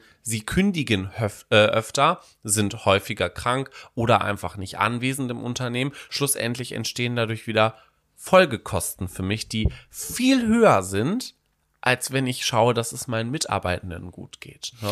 Ja, und dann gibt's eben halt auch noch einen zweiten Punkt beim Thema Veränderung. Äh, letzten Endes ist es ja so, nicht bei allen Menschen, aber bei vielen, dass Veränderungen auch das Gefühl von Unsicherheit und Ungewissheit hervorrufen. Ich muss Total. meine Komfortzone vielleicht verlassen ja. bei einer Veränderung. So, und da fühle ich mich unsicher und wir Menschen mögen Situationen, wo wir das Gefühl haben, wir haben Kontrolle über das, was passiert. Und äh, wenn Veränderungen stattfinden, habe ich diese Kontrolle vielleicht zunächst mal zumindest nicht mehr. Das, wie gesagt, sorgt für Unsicherheit, ein Gefühl, was wir halt nicht mögen, wo wir auch unser äh, unsere Selbstwirksamkeit oder unsere unser Selbstvertrauen irgendwie so ein bisschen in Gefahr sehen. Und äh, das ist halt ein zweiter Aspekt. Gibt noch viele andere. Wir wollen euch ja hier nur kurze Ausschnitte zeigen. Das ist auch ein zweiter Aspekt, warum es immer wieder Widerstände gibt gegen Veränderungen. Total. Und wie du gerade eben schon wieder gespiegelt hast, Veränderung hat eine hohe Bedeutung für uns und ähm, bringt auch eine hohe Wirkung. Denn wir müssen unsere Komfortzone verlassen, wir müssen uns vielleicht auch mit Stress auseinandersetzen. Und das führt mich schon zu meinem zweiten Punkt, nämlich, bitte? Kurzer Hinweis für die Brainies noch. Jetzt an dieser Stelle mit dem ersten Thema von Noah wechseln genau. wir in die Organisationspsychologie. Genau, also ähm, hier schauen wir uns jetzt mal, das ist nämlich mein zweiter Punkt, den ich gerne in diesem zweiten Teil anführen wollen würde, ist die Oh. Bedeutung. Da war wieder das Signal, dass wir abgehört werden? Ja, genau, das Abhörungssignal. Nein, da hat jemand meine LinkedIn-Anfrage bestätigt. ähm, jetzt bin ich raus. Tobi. Stress. Ja, genau. Nee, wir wollen uns, ja, wir wollen uns die Bedeutung und Wirkung von Arbeit jetzt anschauen unter dem Aspekt von Stress. Und wie der Name schon sagt, ähm, Arbeit hat eine hohe Bedeutung für uns und auch eine starke Wahrnehmung auf unser, äh, eine starke Wirkung auf unsere Wahrnehmung, unser Denken und unserer, unser Fühlen. Darum geht's ja hier quasi in der äh, Psychologie immer um das Wahrnehmen, Denken und Fühlen. Und Stress kennen wir ja irgendwie alle auf der Arbeit, ne? Wir alle nehmen Stress auf der Arbeit wahr. Daher ist es auch umso wichtiger, Möglichkeiten zu haben, um im beruflichen Umfeld Belastung reduzieren zu können oder damit umgehen zu können.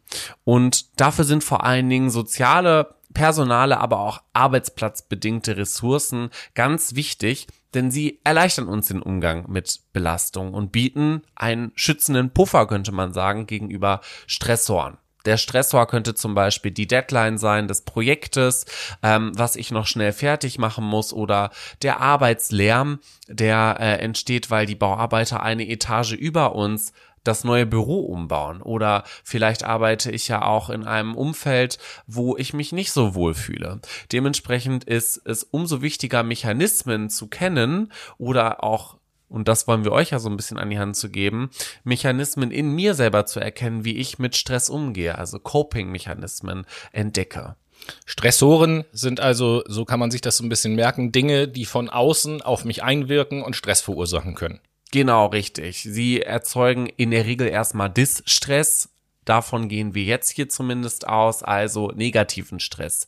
Denn es gibt ja auch noch den Eu-Stress, das wäre der positive Stress, der uns motiviert, in ein gewisses Flow-Erleben reinzukommen. Das Flow-Erleben hat Tobi euch schon mal vorgestellt in einer Psychologiereihe von Und ich muss Mihaly Miche, Miche, ich kann den Namen nicht aussprechen. Und genau das wollte ich nämlich gerade sagen, weil ich ihn so gerne ausspreche. Ne, der Psychologe, der sich damit am meisten beschäftigt hat, ist natürlich Mihaly Csikszentmihalyi. äh, ihr erinnert euch. ja, klar. Naja, ich habe gerade eben den, äh, das Coping angesprochen. Coping ist quasi ein Mittel der Wahl unseres Organismus, mit Stress umzugehen. Und ähm, ja, wir haben hier tatsächlich persönliche Coping-Mechanismen oder Coping-Stile, die eine besondere Rolle in uns tragen. Das ist zum Beispiel, wenn gewisse Bewältigungsstrategien bei Belastungen gewählt werden. Zum Beispiel Zwei Stück gibt es. Problembezogenes Coping und es gibt das emotionsbezogene Coping. Wir springen als erstes in das problembezogene Coping rein. Ich muss kurz klug scheißen. Es Bitte. gibt äh, drei. Es gibt nämlich auch noch das vermeidungsorientierte Coping. Da brauchen wir aber auch gar nicht näher einzugehen, weil davon abzuraten ist. Ja. Äh, das, das ist eine sehr negative äh, Coping-Geschichte, aber der Vollständigkeit Ja, und halber. ich glaube, dass auch das nicht unbedingt immer im ähm, Arbeitskontext auftaucht. Ich kenne dieses Coping, diesen Coping-Stil auch. Ich habe das bei der Recherche gesehen, dass halt in der äh, Organisationspsychologie. Jetzt gehst du ja doch drauf. ja, ich wollte da einmal ganz kurz rein. Das wird halt viel ähm, beispielsweise in so ähm, klinischen Modellen öfter angesprochen, in Arbeits psychologischen ganz, und organisationspsychologischen Modellen eher weniger, weil wenn du von der Arbeit flüchtest, bisschen schlecht. So, ganz kurz gesagt, ist das einfach das Ignorieren eines Problems, ist vermeidungsorientiertes Coping. Ganz klar. So. So. Konzentrieren wir uns aber auf die wirksamen äh, Coping-Methoden. Genau, richtig. Das emotionsorientierte und das emotionsbezogene. Ja. Und wir schauen uns erstmal das problembezogene Coping an. Und das wird nach einer Lösung für die Belastungsfaktoren. Also es wird hier nach einer Lösung für die Belastungsfaktoren gesucht, beispielsweise durch das Ansprechen des Problems oder durch Anpassung an das persönliche Arbeitsverhalten. Ähm, zum Beispiel würde ich jetzt sagen, im Büro über mir ist Lärm. Das nervt mich, das ist ein Stressor für mich. Gut, dann setze ich mir vielleicht meine Noise Cancelling Kopfhörer auf, wenn ich ähm, an meinem PC eh meine E-Mails bearbeite. Dann höre ich ja quasi den Stress nicht mehr. Oder ähm, ich habe Stress mit meinem Arbeitskollegen, nennen wir ihn jetzt mal Michael und komme nicht so gut mit ihm klar, wie er mit mir redet, dann gehe ich bringe ich ihn hin. um. Das ist ja sehr problembezogen. Dann das führt zu anderen Problemen, aber das, das Problem ein, ist dann erstmal wieder gelöst. eine Vermeidung, finde ich. Du bringst ihn um, du vermeidest das Problem, in dem du ihn Nein, umbringst. also dieses Problem habe ich dann gelöst, aber dann kommen natürlich andere Probleme auf mich zu. Nee, das wollen wir aber nicht machen. Wir sprechen dann lieber an. Äh, du, lieber Michael, ich finde, wie du mit mir redest, bisschen scheiße. Können wir mal darüber reden, was da eigentlich los ist. Das wäre das problembezogene Coping. Ich gehe auf das Problem ein und löse es. Beim emotionsbezogenen Coping hingegen versuchen wir eher die eigene emotionale Reaktion auf diese Stressoren zu verändern. Und das machen wir etwa durch Verdrängung, also das Problem ganz weit von uns wegschieben, durch Bagatellisierung, also ja, es ist ja nicht so schlimm, dass ich gemobbt werde auf der Arbeit. Ne? Also, ich meine, solange der Lohn stimmt, ist das doch auch in Ordnung, sollen die ruhig machen, das macht ja nichts. Oder, was auch geht, ähm, der Konsum von Alkohol und Medikamenten. Ne, ich komme mit Stress hm. nicht klar, mit dem hohen Leistungsdruck, der auf der Arbeit zum Beispiel herrscht. Das merkt man bei Managern ganz viel. Gibt es auch ein paar äh, lustige klinische Untersuchungen und Studien, dass äh, sehr viele Manager äh, ja, Koks zu sich nehmen. Sehr beliebt übrigens auch, und das gehört auch in den Bereich rein, Sport. Das natürlich auch. Das ne, weil ich dann auch zum Beispiel die Anspannung, die der Stress in mir verursacht, einfach abbauen kann, dadurch, dass ich Sport mache. Richtig. Aber was ist euch Brainies aufgefallen? Richtig. Das emotionsbezogene Coping führt kurzfristig zu einer Linderung, aber langfristig dazu, dass sich die persönliche Situation nur verschlimmert. Das Verhalten wird dysfunktional, nennt man das auch. Also es wird ja negativ quasi für uns, könnte man sagen. Wobei. Ja, letzten, letzten Endes ändert das ja an dem Problem nichts. Genau. Ne? Die Funktion dieses Verhaltens ist einfach nicht gut für uns. Das bringt einfach nichts dysfunktional. Ich wüsste jetzt nicht, wie man das irgendwie übersetzt. Naja, also, so wie du eben halt auch schon gesagt hast, kurzfristig bringt mir das eine Entlastung, mhm. aber es ändert an dem Problem nichts. Oder ganz einfach ausgedrückt so, wenn ich bei der Arbeit scheiß Kollegen habe, dann kann mir das helfen, nach Feierabend Sport zu machen, um mich nicht mehr aufzuregen. Aber am nächsten Tag weiß ich, wenn ich aufstehe, dann sehe ich die ganzen Hackfressen wieder. Genau so ist so. es nämlich. Also die Ursache des Problems wird nicht angegangen, sondern es werden nur Belastungen genau. reduziert und dadurch verstärkt sich der ganze Bums natürlich wieder. Ja, das äh, ist so ein wichtiger Punkt in der Organisationspsychologie, der auch ähm, sehr viel sich angeschaut wird. Jetzt springen wir mal zu einem ganz anderen Tätigkeitsfeld, was so ein bisschen weiter entfernt ist von äh, so einer sehr psychosozialen Geschichte wie einem Coping-Mechanismus, nämlich hin äh, zur Personalentwicklung. Jo, Personalentwicklung ist ja auch ein Wort, was äh, ihr fast alle schon gehört habt. In größeren Firmen gibt es ja ganze Abteilungen, die sich mit dem Thema Personalentwicklung auseinandersetzen. Und das ist natürlich ein ureigenstendes Thema der Organisationspsychologie. Und da will ich dann erstmal auch eine kleine Definition verlesen, was denn Personalentwicklung definitorisch ja. überhaupt ist. Und äh, da lautet eine Definition, Personalentwicklung umfasst die auf die Bedarfe und Bedürfnisse der Organisation abgestimmte berufseinführende, berufsbegleitende und arbeitsplatznahe Aus- und Weiterbildung des Personals sowie die Ableitung geeigneter Maßnahmen und Strategien aus den Unternehmenszielen, die eine Qualifizierung des Personals zum Ziel haben haben.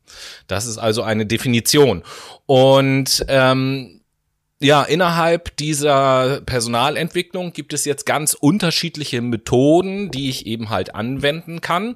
Und mit diesen ganzen Methoden beschäftigt sich die Organisationspsychologie. Ich will beispielhaft mal ein paar nehmen und eine pick ich mir dann da gleich raus, die Noah und ich dann ein, ein bisschen näher besprechen. Ähm, da gibt es zum Beispiel als Verfahren der Personalentwicklung ähm, computergestützte Trainings oder ähm, Fallstudien, Rollen Rollenspiele, Sensitivitätstrainings, Verhaltensmodellierung, Mentoring, äh, noch etwas, was sich Cognitive Apprenticeship äh, nennt. Und und dann kommen wir zu der Methode, die ich etwas näher besprechen möchte, weil es auch so ein ja fast so ein Zauberwort ist, was in aller Munde ist, mhm. Coaching. Coaching. So, Coaching ist auch eine Personalentwicklungsmethode und mittlerweile, äh, ja, Noah, ich weiß nicht, wie du, du das siehst, aber ich habe mittlerweile so das Gefühl, dass eigentlich fast alles irgendwie Coaching genannt wird, weil das irgendwie einfach so ein Modebegriff geworden ist, ist in den letzten Jahren. Es ist ein Trendwort tatsächlich und darauf weisen auch ganz zentrale Verbände äh, europaweit und deutschlandweit hin, dass dadurch, dass Coach oder Coaching ähm, als Arbeits- oder auch als ähm, Berufsrolle oder als Berufsname nicht geschützt ist, mhm. sich jeder gerne mit diesem Wort schmückt. Denn Coaching ist ja an und für sich eine sehr effektive Beratungs- und Begleitungsmethode, ähm, bei der man ja von ausgeht, dass der Klient quasi die Lösung in sich trägt und ich ihn nur dahin coache. Kommt ja sehr viel aus dem Sport. Ja, hier, ne? hier bin ich aber schon, hier bin ich schon bei dem, was du gerade gesagt hast, äh, schon so ein bisschen hin und her gerissen, weil du hast ja äh, gerade eben gesagt, eine äh, Beratungs- und Begleitungsmethode oder irgendwie sowas hast du gerade gesagt. Genau. So, und Coaching, äh, aus meiner Meinung nach äh, heraus, ist Coaching ist schon mal nicht Beratung. Beratung ist was anderes als Coaching. So, weil das was mit der Rolle desjenigen zu tun hat, der coacht sozusagen. Ein Coach berät nicht. Coaching ist eigentlich nichts anderes als, sage ich mal, Hilfe zur Selbsthilfe. Ja, das heißt, der Coach begleitet, der Coach stellt Fragen, die bestimmte Gedanken anregen sollen, damit der Coachee, so heißt das Gegenüber des Coaches, selbst auf Lösungen kommt. Und Beratung ist ja, dass ich ein Problem sehe und den anderen berate, welche Lösungsstrategie jetzt zum Beispiel zu nehmen ist. So. Und das geht schon, das ist streng genommen eigentlich schon kein Coaching mehr. Coaching und Beratung sind zwei unterschiedliche Methoden. Ja, Wenn ich es ganz ich, definitiv, aber ja. ich habe ja eben mhm. schon, ich habe ja eben schon gesagt, natürlich wird in der Praxis Beratungstätigkeit oftmals auch gerne Coaching genannt, eben weil das so ein moderner und schicker Begriff mhm. ist. Ja, ich äh, habe das gerade tatsächlich auch angebracht. Also ich gebe dir da recht im praktischen Sinn, wenn wir uns das Wissenschaftliche angucken. Ich muss diese Definition halt aus, auswendig lernen. Per se nach Definition ist auch Beratung mit inbegriffen. Ähm, aber man muss auch sagen, also es gibt so viele unterschiedliche Definitionen von Coaching. Ich würde auch eher tatsächlich sagen, dass es ein Begleiten eher ist als ein Beraten. Vielleicht mal ein ein, ein Tipp geben aus eigenen Lebenserfahrungen.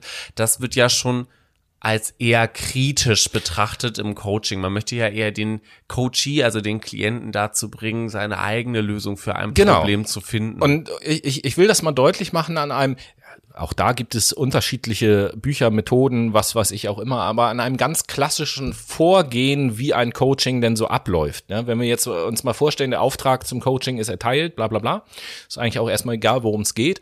Äh, klassischerweise startet ein Coaching immer mit sogenannten Schattentagen.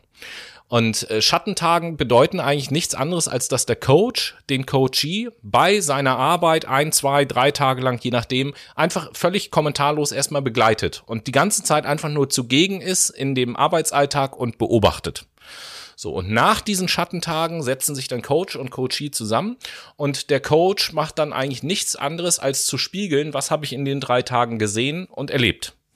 Und äh, das ist im Prinzip ja nichts anderes, wenn man das jetzt mal ganz einfach ausdrücken will, wie eine Art Feedback, die der Coachee bekommt. Und äh, deswegen nennt man das eben halt auch Spiegeln. Da bekommt man den Spiegel äh, vorgehalten, wie habe ich als Coachee in den drei Tagen oder zwei Tagen, wie auch immer, auf den Coach gewirkt? Was ist dem aufgefallen so? Und allein dadurch, dass mir das gespiegelt wird, passiert in meinem Kopf schon was. Ach, in der Besprechung so, so wirklich auf sie, das hätte ich ja überhaupt gar nicht gedacht so. Und schon habe ich selber als Coachie vielleicht einen Veränderungsansatz und hätte gesagt, okay, da muss ich vielleicht mal ein bisschen mehr drauf achten, dass ich mich in der Besprechung meinen Mitarbeitern gegenüber beispielsweise äh, anders verhalte. So, das war mir überhaupt gar nicht bewusst. Und da ist dann schon Coaching passiert, ohne dass irgendeine Form von Beratung oder sonst was stattgefunden hat, einfach nur durch das Spiegeln.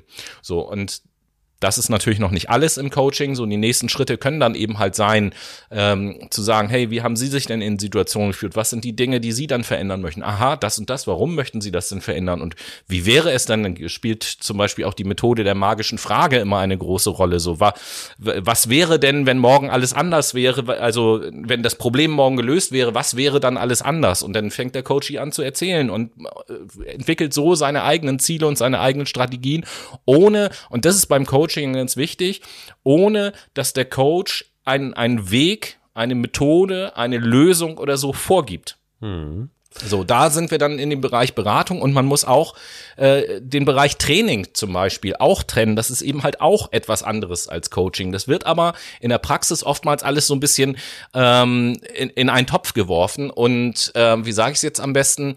Es einfach fließende die, Grenzen. Ja, es gibt fließende Grenzen und das treibt dann manchmal Früchte aus.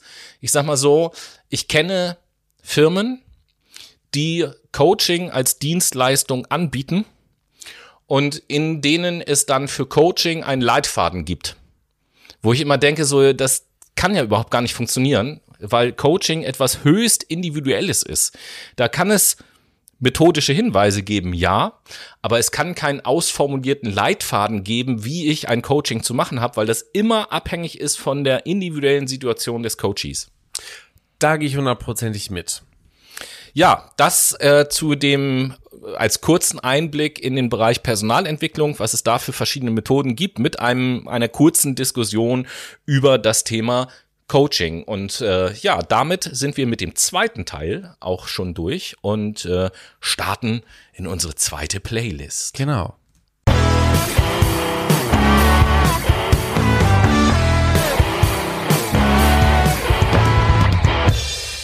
Und hier ist wieder eure Playlist von Fuck My Brain, die Late Machado Playlist. Lieber Noah, ja. was setzt du als zweites Lied? Auch heute Playlist? mal ein Lied, was mit Arbeit zu tun hat. Work Nachmacher, from Home Nachmacher, von Nachmacher. Fifth Harmony und T. White Dollar Sign. Ah, Work from Home ist ja auch allgemein ja, im Moment ein Lied unserer Zeit, sozusagen, yes. in den letzten zwei Jahren. Ja, ich bleibe auch äh, heute dieser Sendung treu und habe ein äh, Lied, was ich als zweites auf die Playlist setze, was mit dem Thema der Sendung zu tun hat, nämlich von Dropkick Murphys das Lied Workers Song. Schön, schön. Und wir bleiben natürlich auch bei der Arbeit und befinden uns auch immer noch in der Organisationspsychologie, springen jetzt aber eher vom Coaching in die Führung rein. Also uh. ein eigentlich eher. Großes Thema auch. Ja, aber auch ein nah verwandtes Thema.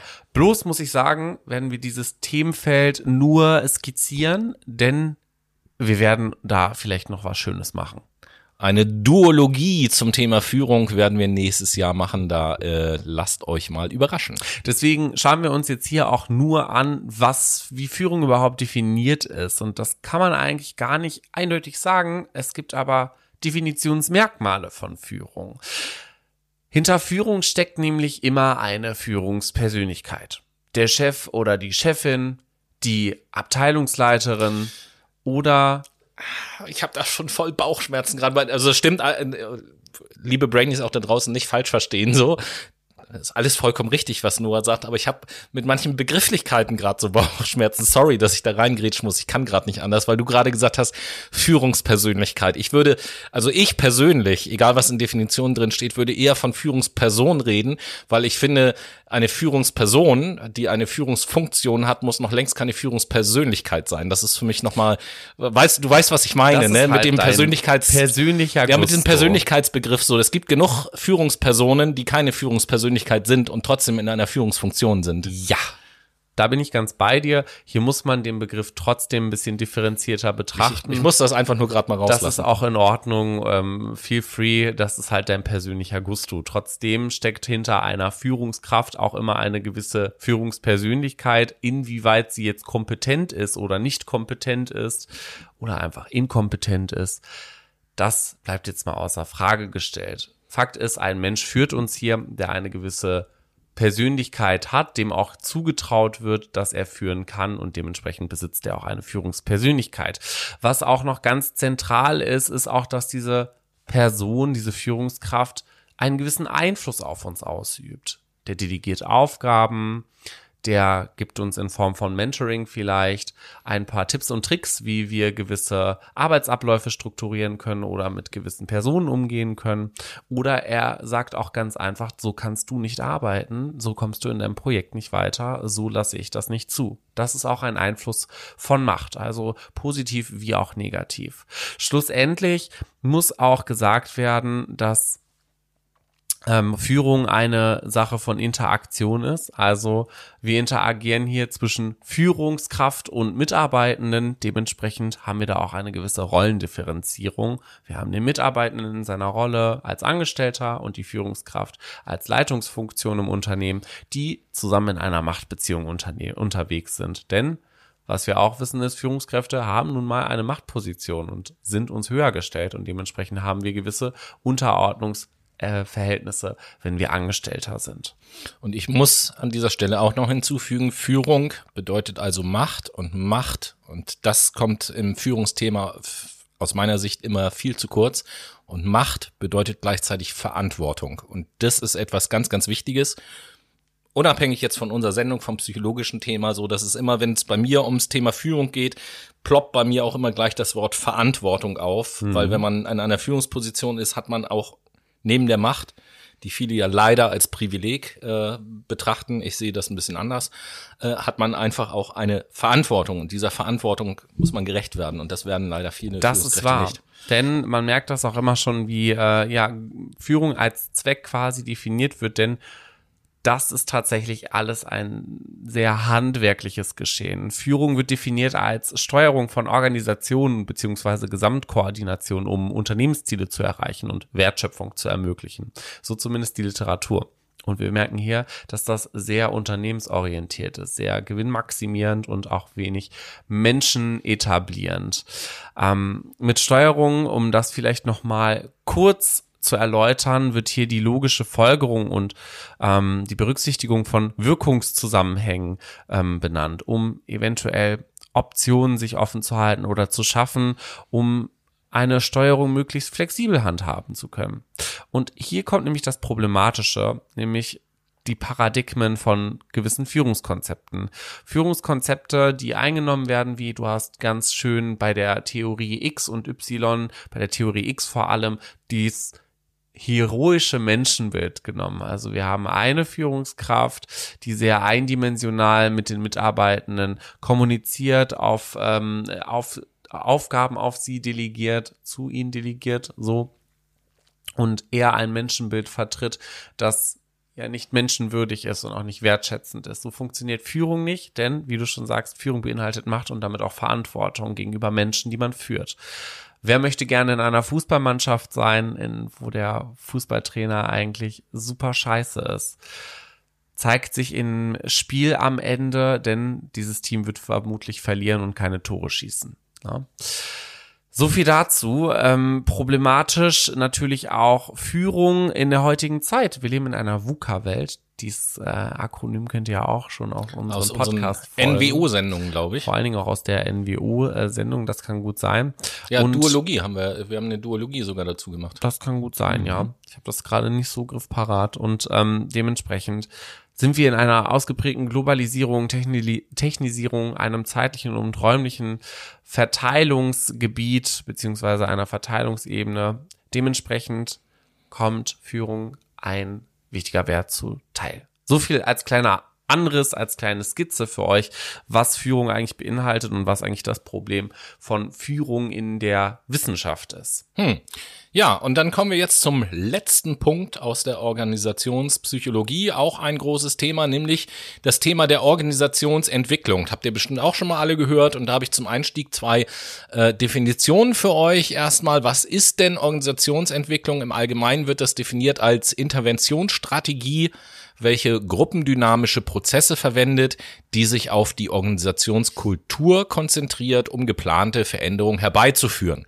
Oder eine zweite Definition, die auch nochmal ganz interessant ist, äh, nach der ist die Organisationsentwicklung ein langfristiges Interventionsprogramm, in der die sozialen Prozesse von Organisationen unter Veränderung äh, unter Verwendung von Prinzipien und Praktiken der Verhaltenswissenschaften mit dem Ziel, Verhaltens- und Einstellungsänderungen herbeizuführen, die zu gesteigerter organisationeller Effektivität führen. Ganz abstrakt, ganz einfach ähm, kann man mh, hm, zwei unterschiedliche Ansätze in der Organisationsentwicklung erstmal unterscheiden, den sogenannten personalen Ansatz und den strukturalen Ansatz. Was habe ich mir unter dem personellen Ansatz vorzustellen? Da steht sozusagen die äh, Person als Interventionsobjekt im Mittelpunkt. Das heißt, dort finden Trainings, gruppendynamische Prozesse als Methode dann statt, um eine Veränderung äh, einzuläuten. Und dann gibt es den strukturalen Ansatz. Da äh, tauchen dann so tolle Begriffe auf, die wir teilweise auch in unserem alten Fact My Brain Lexikon auf äh, Instagram gepostet haben. Da tauchen dann nämlich so Begriffe auf wie Job Enrichment zum Beispiel. Job Enlargement. Job, en Job Enlargement. Oder, was wir vorhin auch hatten, die teilen autonomen Arbeitsgruppen. Genau. Das, das sind so Sachen, die ähm, auf den strukturalen Ansatz abzielen. Und äh, vom Ablauf her kann man sagen, dass ein äh, Organisationsentwicklungsprozess immer in drei Phasen eigentlich abläuft. Und ähm, auch wieder unser Freund äh, Kurt Lewin hat das, äh, Kurt Lewin hat das äh, formuliert.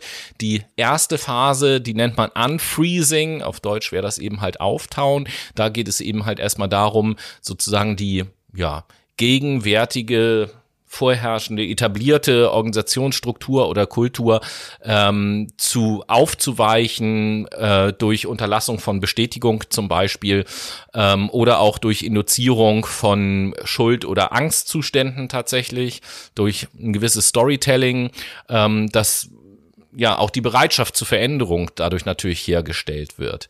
Dann gibt es die zweite Phase. Die zweite Phase nennt sich Moving auf Deutsch würde man die einfach Veränderung nennen. Da geht es eben halt darum, dass dann tatsächlich die Interventionsmethoden greifen, sich bestimmte Dinge verändern, bis man einen Zielzustand erreicht hat. Und dann kommt halt die dritte Phase, das ist das sogenannte Refreezing, das Wiedereinfrieren. Hier geht es also darum, diese Veränderung halt zu stabilisieren.